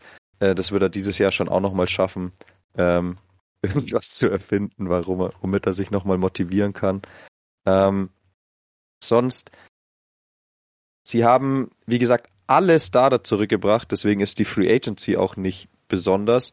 Ähm, den einzigen, den man erwähnen könnte, den sie neu geholt haben, ist Gio Bernard, den sie gesigned haben. Einfach mal ein Passcatcher noch und CJ ProSize auf Running Back. Sonst lese ich mal die Resigns vor. Shaq Barrett, Ndamukong Sue, Leonard Fournette, Antonio Brown, Tackle Donovan Smith, Rob Gronkowski, Lavonte David und Chris Godwin gefranchised. Das sind halt alles Spieler, die in anderen Teams wahrscheinlich starten würden. Äh, haben sie alle resigned. Richtig äh, crazy. Und weil es sonst nicht so viel zu sagen gibt, bevor ich zum Draft komme, äh, möchte ich noch mal kurz über Bruce Arians sprechen. Ähm, in all den Jahren, wo ich ähm, Football verfolge, schaue ich mir vorm Super Bowl oder zum Beispiel auch sowas wie vorm EM-Finale, schaue ich mir beide Teams an und schaue mir an, äh, welchen Coaches, welchen Spielern ich das am meisten gönne äh, gönnen würde zum Beispiel damals Andy Reid wollte ich unbedingt, dass er gewinnt, damit er endlich mal einen Super Bowl gewinnt. Oder Peyton Manning in seiner letzten Season, obwohl er scheiße war, dass er nochmal mit einem, mit noch einer verdienten Super Bowl Trophy für seine Karriere nochmal rausgeht. Ähm, in all den Jahren gab es aber nie auch nur einen Typen, für den ich mich so sehr gefreut hat wie äh, Bruce Arians letztes Jahr, dass er endlich eine Super Bowl Trophy gewinnt. Ähm, Bruce Arians ist seit die damals mit den Cardinals, ich glaube bei All or Nothing mitgemacht haben, ähm, wirklich mein absoluter Lieblingscoach in der NFL, wahrscheinlich auch All Time. Der Football Life von Bruce Arians habe ich mir zigmal angeschaut schon. Ähm, deswegen will ich mal ein bisschen was zu ihm erzählen, weil ich glaube, dass der immer noch echt underappreciated wird ähm, und viele nichts über den wissen.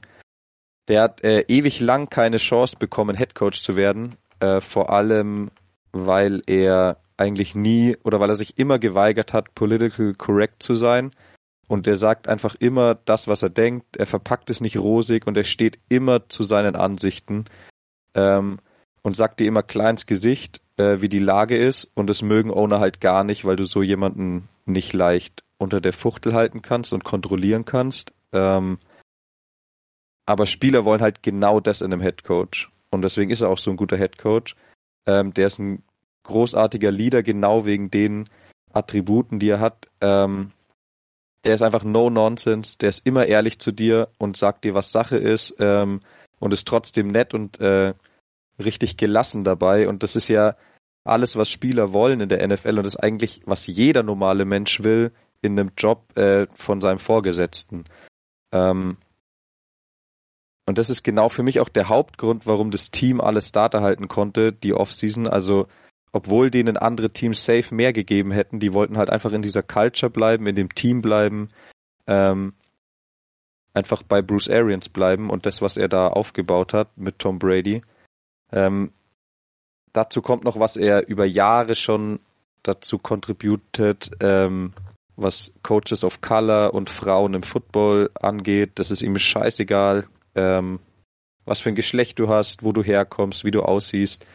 Ähm, der gibt jedem eine Chance, wenn du deine Arbeit gut machst und gibt kaum einen Coach, der so viel für People of Color in den letzten Jahren gemacht hat wie Bruce Arians. Ähm, und was ich eine der geilsten Sachen daran finde, warum er gewonnen hat, ähm, dass er mal allen Leuten gezeigt hat, dass du nicht diesen Diktator-Coaching-Stil brauchst, um zu gewinnen. Ähm, was mich mit am meisten an dieser ganzen Bruce Arians Story A Football Life äh, beeindruckt hat, ähm, der schickt seine Coaches jeden Tag zu einer bestimmten Uhrzeit nach Hause und feint die, wenn sie nicht nach Hause gehen oder länger in der Arbeit bleiben.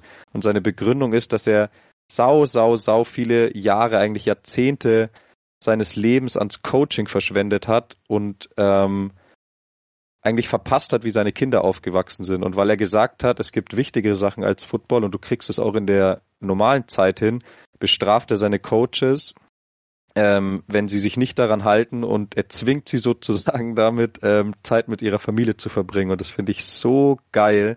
Und dass du mit diesem Ansatz trotzdem den Super Bowl gewinnst, ähm, hat mich, war somit der Hauptgrund, den ich eigentlich fast am geilsten finde. Weil wenn man sich anschaut, was die für eine Arbeitsschedule haben für Coaches, das ist, eigentlich kann man nicht verstehen, wie die nicht alle Burnout haben. Ja, der hat ja auch äh, mal, mal gesagt, dass äh, wenn er einmal nur irgendwas hört von einem Trainer, der eine Aufführung von seinem Kind oder so verpasst, ja, äh, genau. Deswegen dann einfach feuert. ja, genau. wenn sie ein wichtiges Live ähm, Lebensereignis, genau, das war's, was er gesagt hat. Ja, danke. Ähm, Finde ich sau den geilen Ansatz und deswegen hat's mich so mega gefreut, dass der endlich auch einen Super Bowl gewonnen hat. Ähm, dann komme ich zum Draft. Ähm, auch kein schlechter Draft, finde ich. Hat mich jetzt auch nicht umgehauen, aber äh, schlecht ist auf jeden Fall anders. In Runde 1 haben sie Joe Tryon genommen, äh, Edge Rusher. Der war nicht in meinen Top 5 Edge Guys, äh, weil ich immer dachte, der ist unter 250 Pfund. Ähm, der hat letztes Jahr aber überhaupt kein Football gespielt. Habe ich jetzt nochmal in der Recherche rausgefunden. Und das ganze Tape, was ich gesehen habe, ist also schon von vor vorletzter Saison. Und äh, das Wichtige daran ist, dass er das letzte Jahr komplett nur fürs Training genutzt hat und auch sau viel ähm, Muscles aufgebaut hat. Also der ist jetzt nicht unter 250, was ich dachte, sondern 265 eher. Ähm, und hätte ich gewusst, dass er das hat, hätte es wahrscheinlich schon in meine Top 5 geschafft, weil sein Tape fand ich auf jeden Fall immer geil.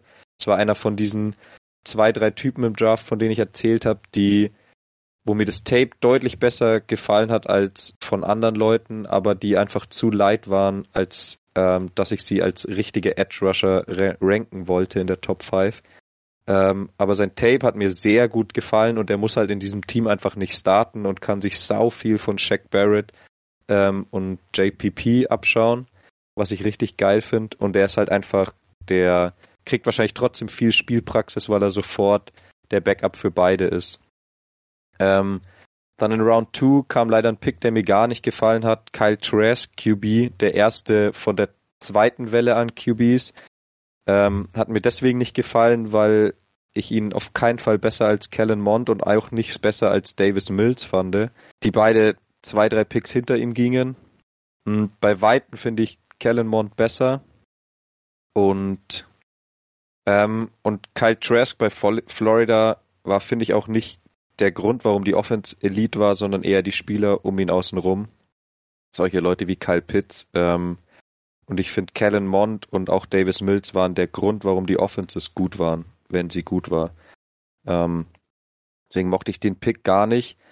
Dafür haben sie in Runde 3 einen echt guten Spieler gedraftet, Robert Hainsey. Ähm, der hat Tackle bei Notre Dame gespielt, ist aber eher Guard oder Center in der Liga. Aber da sie so eine bockstarke O-Line schon haben, ist es der perfekte Spieler, da er halt eigentlich alle drei Positionen als Backup spielen kann. Wahrscheinlich eher die Interior, aber wenn er im College auch Tackle gespielt hat, kann er zur Not auch das machen.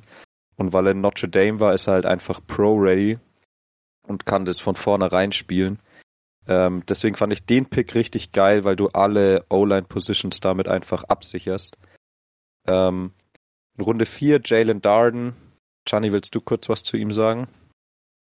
Receiver. Ja, ähm, ich fand den ziemlich nice. Der war, hat ein bisschen Lower College gespielt. Irgendwas Grünes, North Texas oder so. Mhm. Ähm, ja, war für mich die bessere Variante von Tutu Atwell. Ähm, ziemlich geil nach dem Catch, ziemlich gut für so Jet Sweep Guy Sachen und so.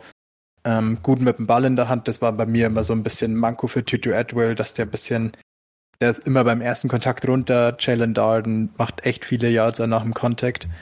Ähm, ich finde ihn ziemlich nice und auch für mich so ein bisschen ein Typ, den, den Bucks nur gefehlt hat. Jemanden, der halt einmal für solche Sachen gut ist. Ja, mit Scotty Miller einen ganz geilen Deep Thread. Mike Evans, der viele One-on-Ones einfach gewinnt. Godwin, der guter Roadrunner over the middle ist und ein guter Blocker. Und jetzt haben sie noch so einen, der so ein bisschen Jitterbug ist, so ein bisschen so ein. Ja. Ähm, ihm den Ball vielleicht auch mal kurz werfen und er macht was nach dem Catch und äh, auch Returnability auf jeden Fall hat. Ja. Ja. Fand ich auch keinen schlechten Pick, um das abzurunden. Ähm, wird leider wahrscheinlich in dem Receiver Core nicht sofort so viel Spielzeit finden, aber trotzdem am Special Team auf jeden Fall. Ähm, sonst danach haben sie einfach nur noch zwei Linebacker und einen Corner, die ich nicht kannte, gedraftet. Da sage ich dann auch nicht viel dazu. Overall finde ich, die haben Depth, die haben mehrere Superstars oder anders gesagt komplette Difference Maker. Die sind stark auf den wichtigen Positionen im Football, also O-Line, D-Line, QB. Ähm, solange Tom Brady fit bleibt und noch auf einem hohen Level spielen kann mit 44, finde ich, sehen die immer noch der Favorit für den Super Bowl. Ähm, einfach weil sie so ein bockstarkes Roster haben. Und letztes Jahr ist es erst in der Mitte der Saison zusammengekommen.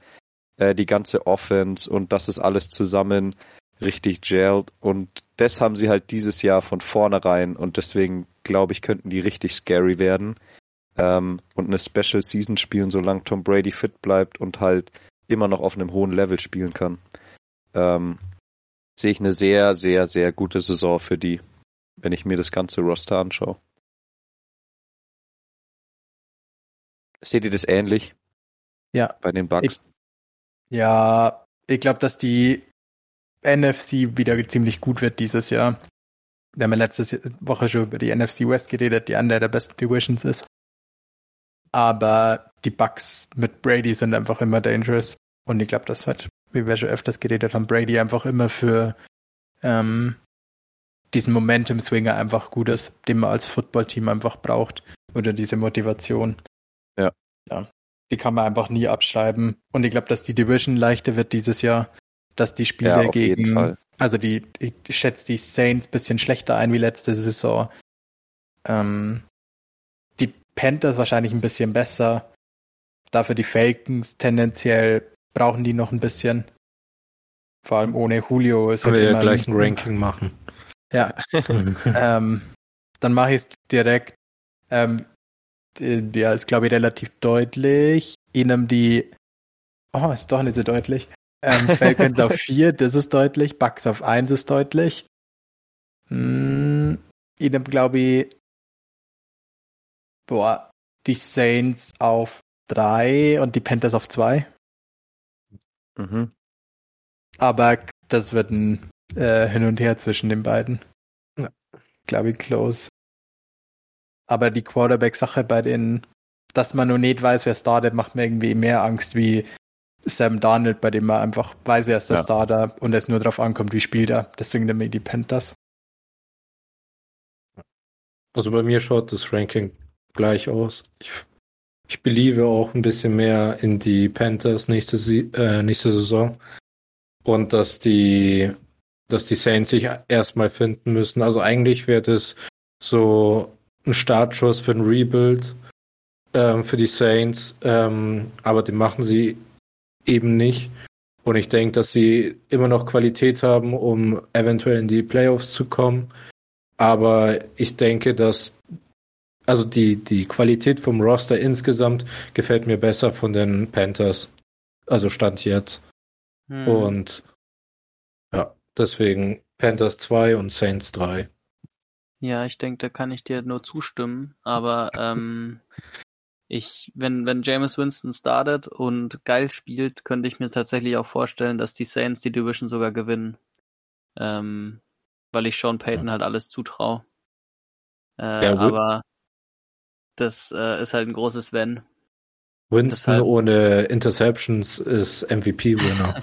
also. Deshalb würde ich sagen, äh, tendenziell eher, dass die Saints auch eben auf Platz 3 der Division landen. Ja, ich finde es sau schwer zu ranken, weil ich die Falcons eigentlich auf die 4 nehmen würde, aber ich glaube eigentlich an die Coaches und dass die ähm, ziemlich surprisen auch können. Aber das Wahrscheinlichste ist, dass sie auf vier sind und dann erst im nächsten Jahr wieder angreifen. Ähm, Bucks auf jeden Fall auf der Eins und ich würde die Saints noch an zwei und die Panthers an drei sehen. Ähm, kann aber gut sein, dass selbst wenn es so ausgeht, dass die Panthers auch in die Playoffs kommen. Ähm, einfach, weil ich die Panthers auch als stark einschätze. Ich glaube nur ja. mehr an die Top-O-Line, die sie haben, die Saints. Und ich glaube, die Defense ist nicht so schlecht wie auf dem Papier.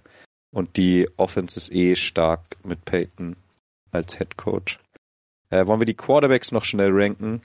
Ich würde Darnold, Matt Ryan, Brady und dann kann man vielleicht Jameis Winston und Hill einfach als eins sehen, weil ich finde, die geben ja. sich auch nicht so Saints viel QB.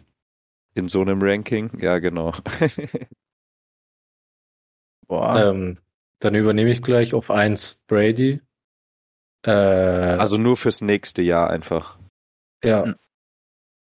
Auf 2 Matt Ryan. Auf 3 Saints QB und auf 3 äh, Sam Darnold. Also von ich bewerte so, wie man sie letztes Jahr gesehen hat. Ja. Aber Sam Darnold hat von allen Quarterbacks am meisten Luft nach oben.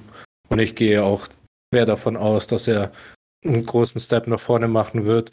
Aber Stand jetzt, was man jetzt über die weiß, ist Sam Darnold für mich die vier. Ich denke, da kann ich mir nur anschließen. Alter, so einig waren wir uns äh. nie. ja, also ich würde. Mh. Ich sehe Darnold besser als die Saints QBs. Wenn ich bewerten sollte, wie ich nächstes Jahr sehe, ähm, dann auf jeden Fall tauschen. Ja. Aber dann, also der. Dann wäre aber Ryan für mich vielleicht sogar der letzte Platz, weil ich nicht weiß, wie der nächstes Jahr wird. Ja. Wenn ich. Ja, ist schwer. ist ja, das, sehr schwer. Deswegen habe ich so bewertet von dem, was man letztes Jahr gesehen hat. Ja, dann da, ist Darnold klar die vier. Ja, ja, auf jeden Fall. Auf jeden Fall. Aber der konnte halt nicht viel zeigen. Und jetzt kann er eigentlich nur einen Schritt nach vorne machen. Ja. Deswegen. Ja, doch, aber das ist schon, da gehe ich schon auf jeden Fall mit. Alles andere wäre dumm. ja. Alright. Sehr ja. schön. Ich habe noch einen krassen abschließenden Stat für euch. Ähm, weil wir vorhin drüber geredet haben, Jameis Winston ohne Interceptions ist äh, MVP. Ähm, ich lese euch mal fünf Saisons vor. Interceptions 17, 11, 22, 14 und 19. Das sind die Super Bowl MVP-Jahre von Drew Brees. Von 2008, 2011, da wo sie den Super Bowl gewonnen haben und zweimal im, End, also im Super Bowl waren und er MVP war. Und die ersten vier Saisons von Jameis Winston waren 15, 18, 11 und 14 Interceptions. Aber das letzte Jahr war doch mehr. Das letzte 30. Jahr war 30. Das war ja. die eine mit 30. genau, die eine ist halt ziemlich crazy und das war halt auch sein Contract wie hier, wo er halt einfach jeden Ball einfach gechuckt hat wie ein Gestörter. Ja. Aber wenn er jetzt einfach Arians mal, da wo er jedes Ball einfach chuggen sollte, ja. ähm, wenn der jetzt mit Sean Payton ist, ähm, ich glaube schon, dass das ein ganz geiler Fit sein könnte. Und ja. Drew Brees war zwar immer bekannt dafür, dass er immer so careful war, aber der hatte trotzdem eine Average gut über elf Picks. also die Average ist, glaube ich, für die Career die gleiche von Drew Brees wie äh, Jameis Winston. Mhm. Also vor allem hat er auch funktionierende Augen jetzt ohne Brille. also That's all the difference. also das macht auch auf jeden Fall einen Unterschied, würde ich sagen. Also. Ja, kann gut sein, ja. Man hätte aber Kontaktlinsen aufziehen können, aber anderes Thema. Alright, äh, damit haben wir nur noch two to go. Ich glaube, nächste Woche machen wir weiter mit der AFC East. Ähm, und dann haben wir nur noch die NFC East vor uns. Also seid gespannt bis nächste Woche. Gianni und Ale werden schon nervös, weil sie noch zum Autokorso müssen. Ähm, ich verabschiede mich hier an dieser Stelle und eine schöne Woche noch. Bye bye. Peace.